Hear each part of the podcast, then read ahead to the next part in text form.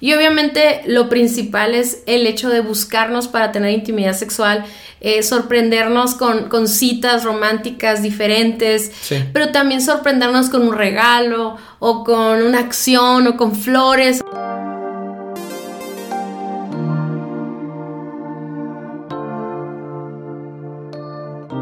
Hola amigos, ¿cómo están? Nosotros somos Daniel y Cintia Osuna y este es nuestro podcast Indivisibles y estamos muy felices de estar aquí platicando con ustedes. La verdad es que han sido varias semanas que no hemos subido podcast, Dani, y nos sentimos súper mal, nos sentimos traidores del, podcast, pero la verdad es que han sido semanas un poquito llenas de actividades seguimos sirviendo con nuestra iglesia, estuvimos en un retiro de matrimonios que fue increíble, este, tuvimos un viaje en un congreso, estuvimos también en Dallas en, Gateway Conference. Uh, preparándonos y capacitándonos y fue un tiempo increíble eh, y todo lo que ha sucedido en nuestras vidas ha sido hermoso, Dios ha hablado a nuestros corazones y estamos en fuego por seguir sirviendo a Dios y seguir sirviendo a los matrimonios, pero a veces precisamente por eso, pues eh, ahí descuidamos un poquito el podcast, pero queremos que sepan que, que estamos súper comprometidos con esta comunidad y que no vamos a terminar, no vamos a dejar de terminar los capítulos de Sexy Septiembre porque fueron temas que, creemos que Dios puso nuestro corazón para hablar con todos ustedes, que van a traer pues educación, preparación, crecimiento, pero también sanidad. Entonces, continuamos con esta serie hasta que acabemos los temas y bienvenidos a nuestro podcast. Sí, es importante también ah, platicarles que esta es, esta es la segunda temporada de Sexy September, o sea, ya, ya tratamos en, en años anteriores, esta, hicimos cuatro capítulos sobre este tema. Entonces hay otros, hay otros puntos que tratamos ahí que vale la pena ir a escuchar y complementar esta serie. No, no queremos volver a hablar como de lo mismo. Estamos hablando cosas diferentes.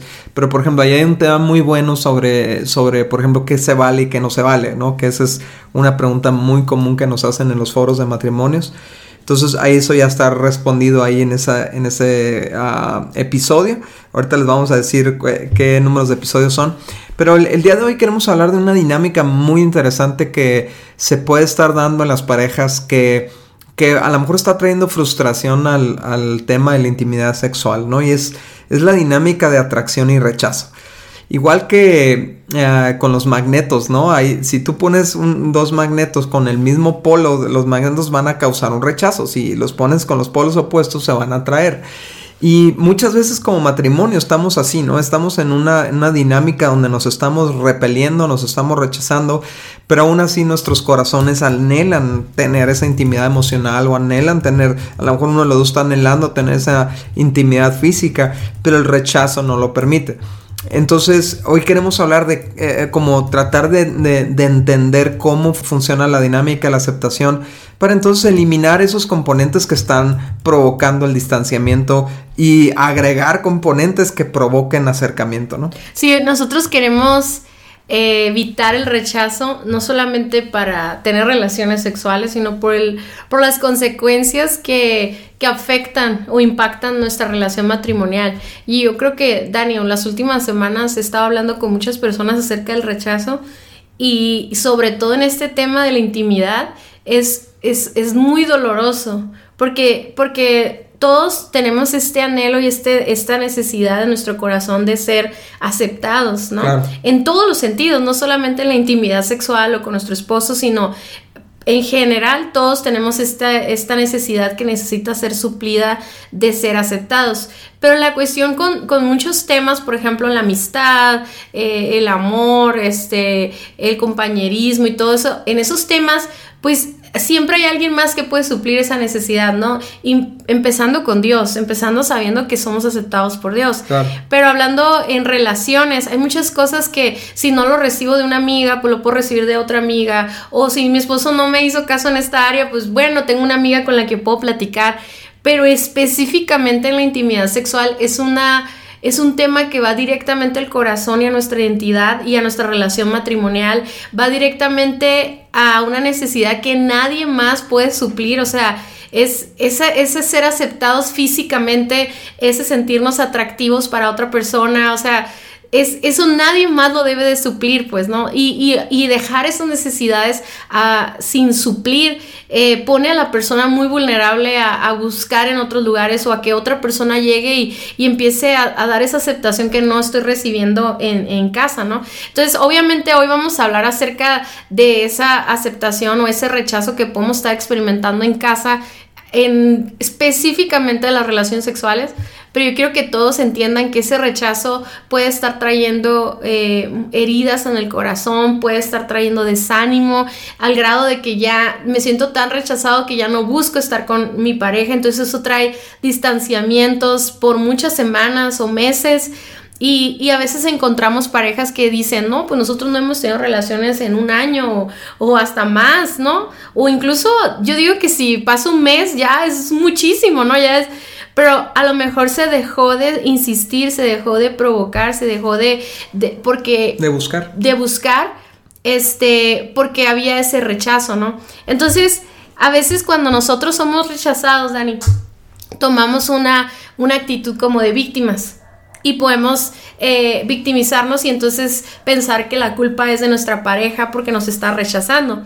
Pero hoy queremos como que voltear las cosas y que tú puedas entender que a, lo mejor hay cosas que tú estás haciendo que están provocando ese rechazo. Sí, es como muchas tú quieres acercar a tu pareja a ti pero, pero hay, una, hay un rechazo de, ese intento de acercamiento, pero tú no te das cuenta de las cosas que estás haciendo para provocar ese rechazo. O sea, y es por eso que es un círculo vicioso, pero como bien lo dijiste, Cintia, si yo identifico lo que yo estoy haciendo para provocar rechazo en mi pareja y a su vez que mi pareja me rechace a mí, pues puedo romper con este círculo. Y, y algo que sucede, Dani, es que a lo mejor el rechazo lo estamos sintiendo desde el área física, sexualmente hablando, pero lo que yo estoy haciendo, a lo mejor yo me esfuerzo físicamente eh, eh, en ser atractiva, en, darle un besito por aquí, y sí, pero a lo mejor hay otras cosas que yo estoy haciendo en lo emocional o en lo intelectual o en lo relacional que no importa cuánto intención tenga yo en lo físico, voy a sentir ese,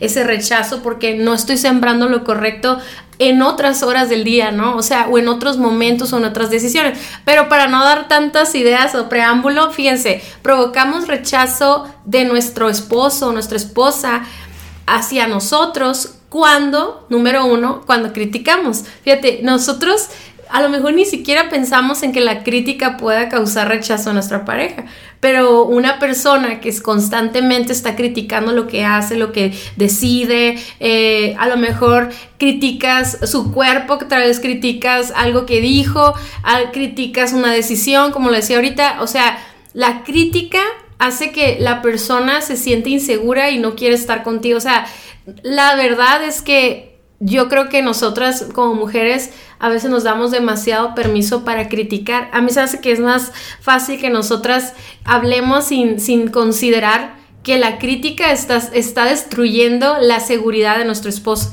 Y a lo mejor podemos excusarnos con decir, oye, pues es que yo tengo derecho a hablar, tengo derecho a decir mi opinión, pero necesitamos tener tanta sabiduría y cuidado de que lo que decimos sea en el lugar correcto, con las personas correctas, de la actitud correcta y que realmente nos preguntemos si es necesario decir esto que estoy tratando de decir, porque a lo mejor para todo tengo una opinión y yo pienso que es una opinión, pero ya está siendo recibida por mi pareja o por mi esposo como una crítica. Sí, fíjate que acabo de aprender algo muy interesante, Cintia. Hicieron una investigación para detectar eh, factores en común en parejas que se divorcian y en las que permanecen juntas, ¿no?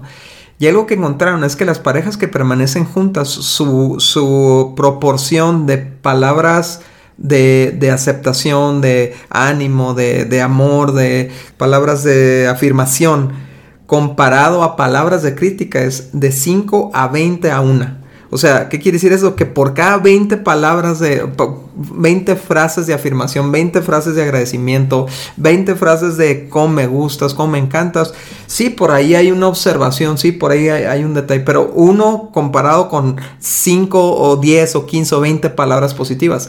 Pero dice, en cambio, la mayoría de los matrimonios que se divorcian es .8 palabras positivas por cada una de crítica, ¿no? Entonces, eh, ese sentimiento de crítica, cuando tú ya no detectas amor, ya nada más detectas crítica, entonces ya no, ni, siquiera lo recibes, o sea, te pones, ah, te pones áspero, te pones, este, ah, cierras una cortina, pues porque no, no lo está recibiendo una persona de la que te sientes amado, ¿no? Sino de la que te sientes constantemente criticado o criticada. Sí, eso genera un sentimiento de desaprobación, que es el segundo punto que cuando nosotros estamos criticando o hablando mal o desaprobando constantemente lo que la otra persona piensa, hace, entonces eso hace que la persona no quiera estar contigo. O sea, no, no hay un deseo. O sea, es que a veces nos hemos creído la idea de que el deseo solamente es algo físico, pero hormonal, hormonal y todo eso. Y sí, cierto, obviamente. Sin embargo, yo creo que es más lo que provocamos al enamorarnos o al, o al conquistarnos diariamente con lo que hablamos del uno y del otro, pues. Entonces, fíjense cómo nosotros cuando éramos novios siempre era cero crítica y pura aprobación, ¿no? O sea, estábamos siempre afirmándonos, siempre amándonos, siempre conquistando siempre hablando lo mejor del otro, viendo lo mejor del otro, ignora, ignorando las pequeñas fallas o las cosas que no nos gustan. Entonces eso nos tenía bien conquistados y anhelábamos estar con la otra persona. Pero cuando agarramos confianza. Exacto, ¿no? Pero, pero lo, que, lo, lo que yo quiero que entendamos es que al desaprobarnos, no nos hace atractivos y una persona que se siente sexy, una persona que se siente dispuesta a estar con otra persona es alguien que se siente seguro, incluso físicamente, o sea, si yo como mujer estoy viendo que mi esposo desaprueba mi cuerpo, desaprueba mi, mi, belleza o, mi estilo, no sé, pues no me dan ganas de estar con esa persona, no, no es que no me den ganas, no no me siento segura de estar con esa persona, ¿no? Pero algo que yo siempre digo es que, por precisamente, Daniel, o sea, que no hablemos de temas tan intensos o tan eh, que puedan desarrollar crítica o desaprobación. Eh, en horarios donde ya vamos a ir a descansar, donde ya vamos a tomar un tiempo de, de, recrearnos, de descansar, de estar juntos, de disfrutarnos. O sea, si no debo de criticar nunca, ¿no? Pero cuando tenga que hablar algo que tal vez pues va a ser duro de hablar, procuremos que no sea en un tiempo donde, donde necesitamos descansar y estar juntos, o sea, tal vez, tal vez hacerlo en la mañana, platicar en la mañana de ese tema o en la hora de la comida, pero sí mantener un buen ambiente en las, en las, en las noches, o sea, que no, no, no tener conversaciones tan intensas que, que provoquen esta división y este rechazo a la hora de irnos a dormir. Sí, yo constantemente me toca tratar con esposos que a diario hacen un comentario que hace sentir a su esposa insuficiente, desaprobada, reprobada, ¿no? Como esposa, como madre, como lo que sea. Y pues ¿quién, quién quiere estar cerca de una persona que te fiscaliza así la vida, que te, que te está confrontando así, que te está tratando con todo? Pues es, es, es provoca un rechazo natural. Y no es tanto algo, este... Eh, como de venganza, ¿eh, Dani? Eso, es algo, es algo. como un mecanismo defensivo. Estamos hablando de algo que es, es honesto, o sea, realmente me apaga toda la pasión. Pues. Claro. Y luego, eh, y luego el, digamos, la tercera forma que vemos que podemos provocar rechazo a nuestra pareja es cuando nosotros mismos le rechazamos. Y, ya sé que esto es este, bastante lógico, ¿no? Pero de tantas veces que dices que no, pues la otra persona ya no, ya no, también genera un mecanismo defensivo donde dice, pues yo también voy a decir que no. O sea, eh, el, el eh, se me viene mucho esta frase a la, a la mente, Cintia, ¿no? O sea, esta frase que que dicen muchas personas, ¿no? En sus relaciones, como, hazte para allá. Eh, como ahorita no estás fregando, siempre estás pensando en eso y, y, lo que estás haciendo es minando el deseo de tu pareja de acercarse a ti. Y, pero tu alma, en, a lo mejor en ese momento no lo necesita, a lo mejor sexualmente no, no, no tienes esa necesidad en ese momento, pero cuando lo necesitas ya no lo vas a tener, pues porque estás empuje y empuje y empuje, ¿no? Otra de las maneras es cuando, cuando nos mostramos demasiado necesitados y algo que, algo que yo, yo creo que e-, ese punto se me hace muy interesante porque yo sí creo en esto, yo creo que yo creo que cuando estamos como constantemente haciendo sentir culpable a nuestra pareja porque a lo mejor eh, no ha estado presente, no han podido tener relaciones y empezamos a mostrarnos como demasiado necesitados, pero a un grado que hace sentir culpable a la otra persona. No sé si me explico, como, como que eso, eso provoca rechazo más que atracción, ¿no? Entonces, aquí la clave, porque obviamente no se trata de fingir que no lo necesitas o que quieres estar, es en vez de, en vez de exigir, en vez de, estar culpando, es, es, más bien conquistar, ¿no? Volverte más atractivo. Volverte atractivo, hacer algo, un regalo, hacer un, una caricia, un beso, una palabra de amor, no sé, o sea, usa bien tus palabras, pues, en vez de, en vez de exigir, mejor di, ay, cómo me encantaría estar contigo, ¿no? Como, pero no en un sentido en que te estoy haciendo sentir culpable. Yo me puedo pensar mucho como, por ejemplo, en esas parejas que sus hijos están bebés ahorita y que a lo mejor la esposa que normalmente lleva más carga eh, física y todo, y que está cansada y todo, si el hombre está atrás de ella, así como haciéndola sentir mal, menos quiere estar con él, ¿no? Pero ¿qué tal si le ofreces un masaje, ¿no? Y, sin ninguna intención, no importa que hoy no tengan relaciones, dale un buen masaje donde ella se sienta eh, amada, eh, que le estás dando un descanso, la estás chiqueando, como decimos en el norte, o sea, y te aseguro que eso va a ser más provocativo, va a causar más atracción que el hecho de estar haciendo referencias a cuántos días tienen sin estar juntos, o es que no me pelas, es que esto, y, y yo sé que está hablando tu necesidad, ¿no? Pero esa no es la manera de atracción, eso lo único que está provocando es que no quieran estar contigo, ¿no? Sí, le dicen en inglés needy, ¿no? Pero en, en español quizás no hay una buena palabra para eso, ¿no? Pero es cuando estás así súper demandante. También cuando estamos asumiendo motivaciones para todo en la otra persona, eso yo veo que causa mucho rechazo, porque una de las cosas que más lastiman o más hieren es que te interpreten, ¿no? Que te siembren motivaciones que realmente no tienes que, por ejemplo, cuando, en, parejas donde hay muchos celos, pues esos celos, lejos de, provocar el deseo de estar con la persona celosa, lo que pasa es que te hartas de, que te estén inventando cosas y todo. Y obvio, si hay temas ahí de imprudencia, de manejo inapropiado con otras relaciones, pues hay que tratarlo, ¿no? Pero se trata desde un punto de vista de hechos, no de suposiciones.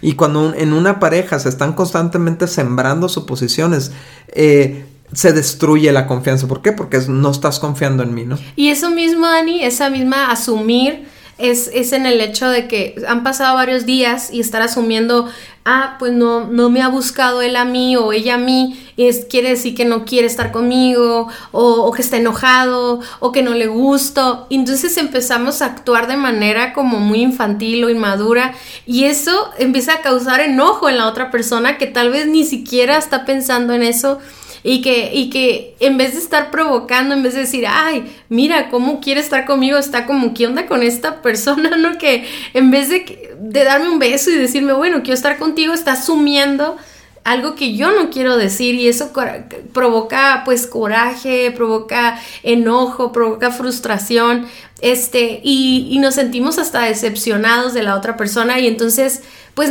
causa ese rechazo en vez de atracción, ¿no? Es interesante en cada uno de estos puntos, fíjense cómo al final del día uno a veces quiere estar con la persona, pero nuestras acciones, nuestras actitudes sobre todo, están provocando rechazo, ¿no? Y otra cosa que sí tiene que ver mucho ya con nuestra apariencia física, o sea, la parte física, es eh, el cuidado que nos damos, ¿no? O sea, el, el, el ser intencionales en, tener una buena higiene, en cuidar nuestra, nuestro cuerpo, en cuidar nuestra manera de vestir, eh, cómo leemos, cómo nos vemos, cómo nos arreglamos, qué tanto sabemos qué le gusta a nuestra pareja y, qué estilo de cabello, qué estilo de, de ropa le gusta, etcétera y el ser intencionales con eso, pues obviamente provoca atracción, y ahorita vamos a hablar de eso, pero el no hacerlo, el ser negligentes con nosotros, eh, con nuestro cuerpo, con nuestra salud, eh, eso está provocando rechazo porque obviamente no estamos siendo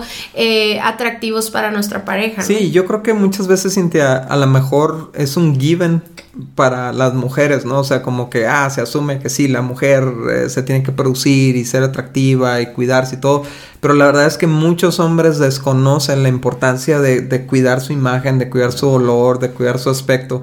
Y entonces, pues, obviamente no, su esposa no muestra interés porque no hay una atracción eh, a sus sentidos, ¿no? Visual, a sus sentidos, ¿no? Entonces, es, bien importante que eh, a mis amigos hombres digo que, que hagamos un esfuerzo por, oye, si, si, si eres la única opción de tu esposa, pues digo, haz, un esfuerzo porque sea una buena opción, ¿no? Entonces, no importa la edad que tengas, eh, hay que cuidarse por, por temas de salud, hay que cuidarse por temas de, de, este, de rendirle a tu familia y todo, pero también para, para ser una persona atractiva para tu esposa, ¿no? Sí, a mí me ha ver, Dani, de repente parejas donde veo, no solamente eso en el caso del hombre, sino que veo a mujeres que tal vez están pasando por algo emocional que se refleja en su manera de, en su aseo personal, en su arreglo personal.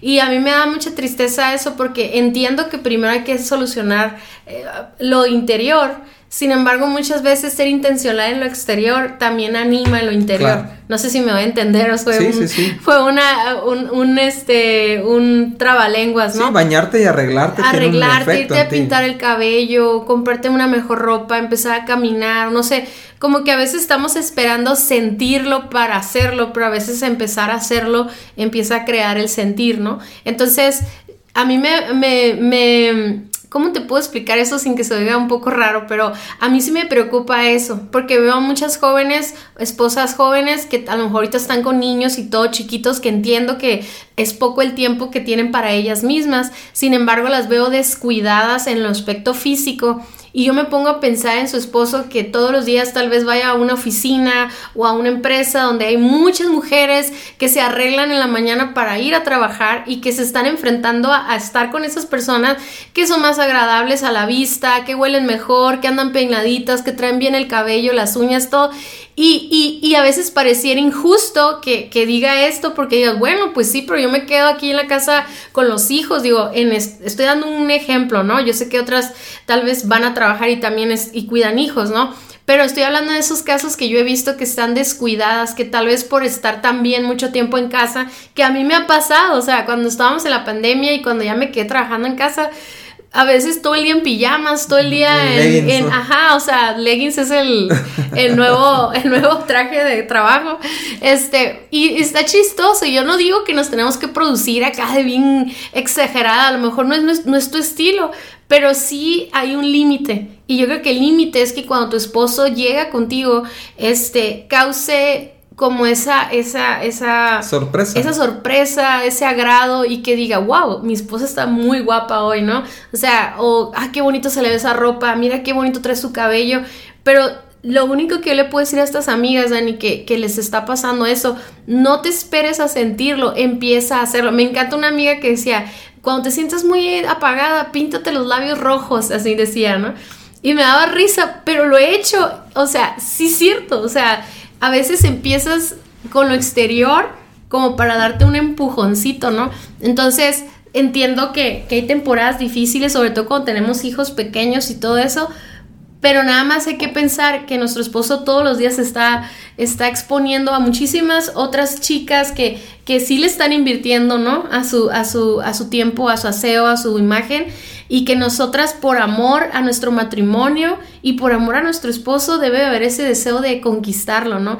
Que él no vea como, uy, pues esta mujer nunca se arregla, no le importo, no le gusto, no, no quiere conquistarme, que con nuestra, que con esa intencionalidad demostremos eh, pues ese, ese deseo, ¿no? De, sí, y, obviamente, digo, cabe mencionar que, pues tú como esposo, ¿no? Si, si, si tu esposa no cuenta con una fuente de recursos, pues contribuye económicamente o así, o sea, parte de la economía de la casa tiene que ser, tiene que haber una asignación para que tu esposa pueda irse a cortar el cabello o poner uñas o lo que sea a su discreción, pues no, tiene que ser parte porque esto enriquece pues la dinámica matrimonial, ¿no? Pero también tú como hombre, eh, hablé un poco de la higiene o del, del, del cuidado del, del, cuerpo, pero también cómo te vistes, ¿no? O sea, eh, pregúntale a tu esposa cómo, cómo le gusta que te vistas. A lo mejor tú te sigues vistiendo como adolescente o a lo mejor tú te sigues vistiendo de una manera que no es atractiva simplemente. O al revés, se hacen como muy don, así ah, muy chaburrucos. No, no, o sea, yo siento que a veces los hombres se empiezan a vestir como muy adultos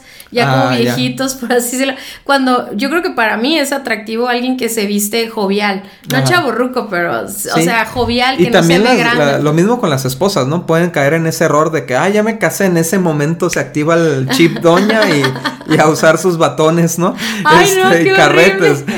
Pero, pero es, está bien padre tener esa mentalidad de, hey, yo quiero permanecer atractivo para mi pareja, ¿no? Y esto nos lleva, eh, eh, bueno, hay que hacernos una pregunta entonces, hasta lo que hemos escuchado, ¿no? ¿Será que estamos haciendo cosas nosotros que están provocando rechazo hacia nosotros? O sea, ¿será, ¿será que nosotros estamos eh, haciendo sentir rechazada a nuestra pareja con nuestras actitudes, con nuestras palabras, con nuestras acciones, con nuestro porte? Que a su vez está provocando rechazo hacia nosotros. Y si es así, vamos a trabajar en convertirlo en atracción. Me encanta este tema, Dani, porque es, es este sentimiento. Me siento que mi, siento que mi esposo me está rechazando y en vez de convertirme en una víctima, me hago responsable de producir atracción en él. Me, primero me hago responsable de quitar lo que está provocándole el rechazo. Claro. ¿Verdad? Pero eh, me encanta eso, quitarnos el, rollo de ser víctimas y entonces cambiar nuestra actitud, cambiar nuestras acciones para producir atracción. Y de eso vamos a hablar ahora. ¿Qué genera atracción? Y, generamos atracción cuando nos mantenemos intelectualmente interesantes, ¿no? Algo que a lo mejor a ti te gustó fue esas pláticas que tenías con tu novio, tu novia, y ahora que se casan, pues hay que mantenernos atractivos, hay que mantenernos interesantes. Eso quiere decir que necesitamos leer, informarnos de lo que está pasando en el mundo, de los temas que nos interesan a nosotros. A lo mejor no nos interesa toda la, toda la información que existe, pero a lo mejor hay hay ciertos temas que nos gustan platicar. A mí me encanta platicar con Daniel, me encanta que siempre tiene algo que contarme que leyó, que, que acaba de descubrir, que acaba de leer, no sé, de que me dice, no, es que leí esto y está pasando esto en este lugar. Y siempre aprendo algo de él y eso a mí me, me, me mantiene como con una atracción, es, eh, me mantiene enamorada, me mantiene a la expectativa de cuál va a ser nuestra otra conversación que vamos a tener, ¿no? Entonces a veces podemos durar horas platicando porque, porque no se nos acaba la conversación, pues. Yo sé que muchos esposos llegan con su esposa o su esposo y, y de repente se pueden preguntar, uy, ¿cómo estás? ¿Cómo te fue hoy? Y bien, y ya se acabó, ¿no? Ya no hay conversación, ya no hay nada en común y eso lo que hace es que se empieza a enfriar la relación, ¿no? Fíjate lo que dice Proverbios 12, perdón, Proverbios 15, 2, dice, la lengua de los sabios hace que el conocimiento sea atractivo pero la boca de un necio escupe tonterías, ¿no?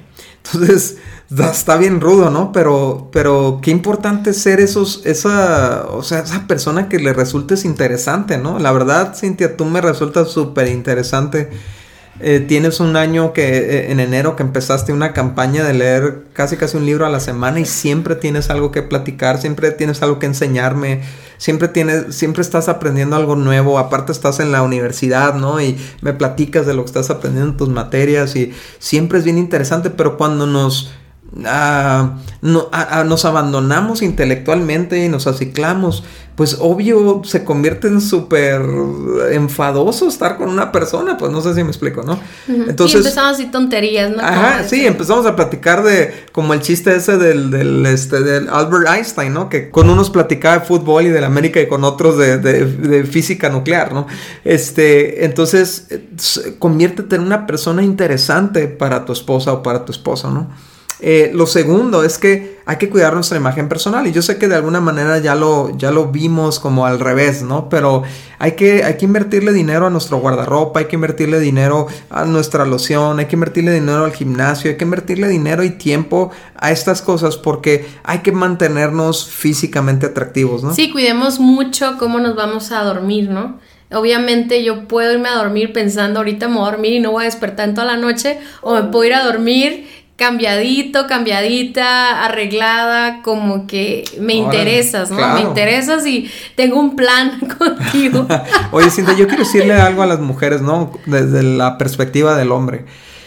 Yo sé que, yo sé que la cultura te dice que una mujer atractiva es la que tiene ciertas, cierto peso, ciertas dimensiones, cierta figura, pero no es cierto es lo que haces con tu cuerpo, cómo presentas tu, imagen, eh, la seguridad que tú tienes en ti misma.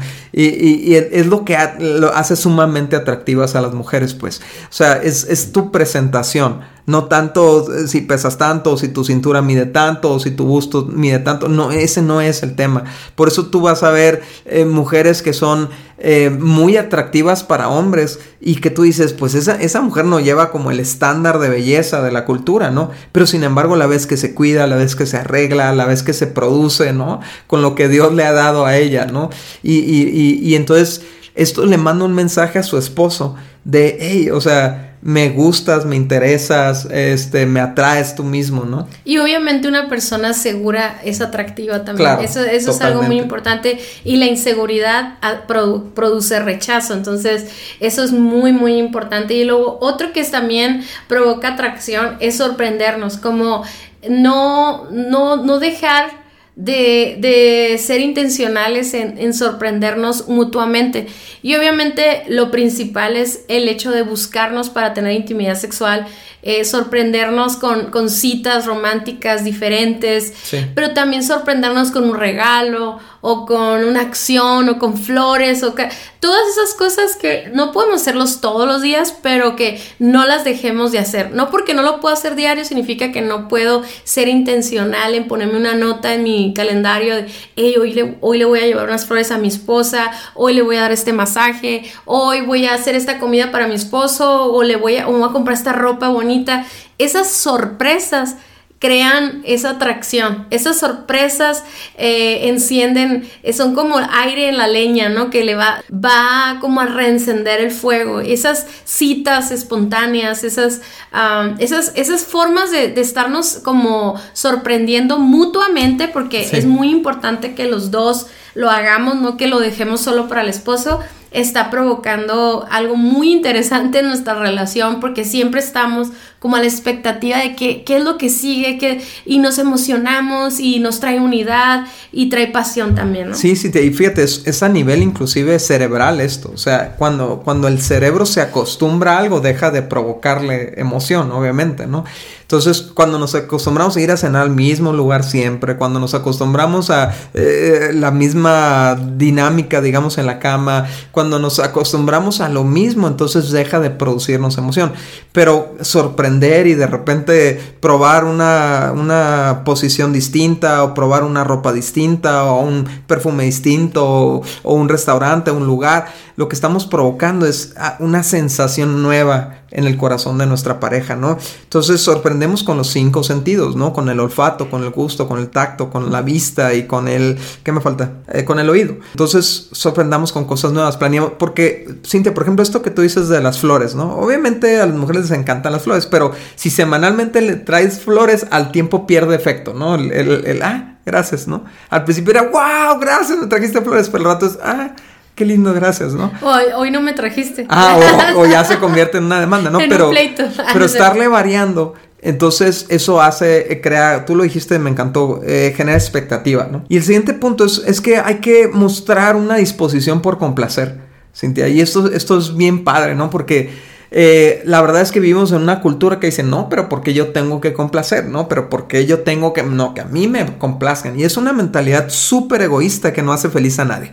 ¿No? Ni a ti te complacen, ni tú complaces, entonces nadie es complacido. Pero si hay algo que hace hermoso el matrimonio es este deseo de complacernos mutuamente, de yo ver por ti, yo ver por darte tus gustos, yo ver, por ver lo que a ti te gusta, lo que a ti te satisface, lo que tú deseas, y tú hacer lo mismo por mí. Entonces así rompemos con el egoísmo. Yo no me tengo que preocupar por mí porque te tengo a ti, y tú no te tienes que preocupar por ti porque me tienes a mí, ¿no? Y esto es lo que hace súper atractivo el matrimonio Exacto. Y el último punto es que nos mostramos seguros de nosotros mismos. Y yo sé que ahorita hablamos un poquito de eso cuando hablamos de cuidar nuestra imagen personal. Pero esto, esto es algo que nadie puede hacer por ti. Es algo que tú necesitas sanar en tu corazón. O sea, si no hay seguridad en nosotros, todo inició en una herida, todo inició en algo que se sembró en nuestros corazones, incluso hasta de relaciones pasadas o de la manera en que manejamos nuestra sexualidad en la soltería. Todo eso pudo haber sembrado inseguridad en tu corazón Y por más que tu pareja te diga qué hermosa eres o qué guapo eres o te diga mil adjetivos y mil palabras, al final del día todas esas palabras caen en un, en un terreno inseguro, ¿no? En un terreno, en un corazón, me refiero a un corazón que está lastimado. Entonces, nadie lo puede hacer más que tú. Tú tienes que tomar la decisión de sanar lo que haya provocado esas inseguridades en tu corazón para que cuando tengas un corazón seguro, entonces hables segura, te comportes segura, tus actitudes sean seguros, segura, entonces puedas manifestarte de esa manera y entonces una persona atractiva, como ya lo dijimos, va a producir atracción porque las personas que son seguras, la gente, las demás personas quieren estar con esa persona, ¿no? Pasa en todos los ámbitos, pero sobre todo en el tema de nuestra intimidad sexual. Un esposo que sabe que su esposa es insegura, pues ni siquiera la va a poder satisfacer de manera correcta porque están ahí en la relación sexual, pero no estás ahí, estás preocupada, estás temerosa, etcétera. Pero cuando puedes estar tú 100% ahí presente, dispuesta y, y, con un corazón tranquilo, entonces ahí es cuando el esposo puede estar contigo y satisfacer tus necesidades y viceversa, ¿no? Una persona insegura no solamente pone en peligro eh, su relación matrimonial, sino se pone en peligro a sí mismo en una relación de adulterio, ¿verdad? Porque muchas personas que cometen adulterio es porque están inseguros y en vez de sanar y restaurar eso buscan como algo externo que, provoque esa seguridad, pero en realidad no lo, nomás te vas a volver más inseguro, ¿no? Y vas a provocar un gran problema.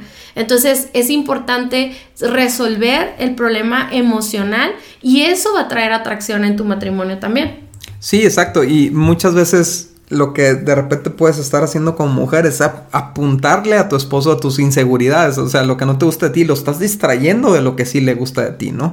Pero también como hombre puedes tú estar funcionando muy inseguro en la cama y puedes estar, este, ah, como preguntando todo, no sé si me explico, ¿no?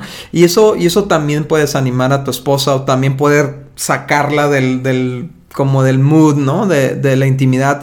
Entonces, amigos, esperamos que esta que esta, este concepto de la dinámica de, atracción y rechazo les haya servido, hayas encontrado nuevas formas de atraer a tu esposo o a tu esposa y encontrado formas en las que estás causando rechazo, ¿no? Para eliminarlas y entonces ser parejas bien atractivas entre nosotros, ¿no? Muchas gracias por haber escuchado nuestro podcast. Para nosotros es muy importante escuchar tus comentarios. Síguenos a través de nuestras redes sociales en Somos Indivisibles en Instagram y Facebook. Y también puedes ver todos nuestros contenidos adicionales en nuestra página vivoalternativo.com. Si este podcast fue de ayuda para ti, te invitamos a que lo compartas con otros matrimonios. Hasta la próxima.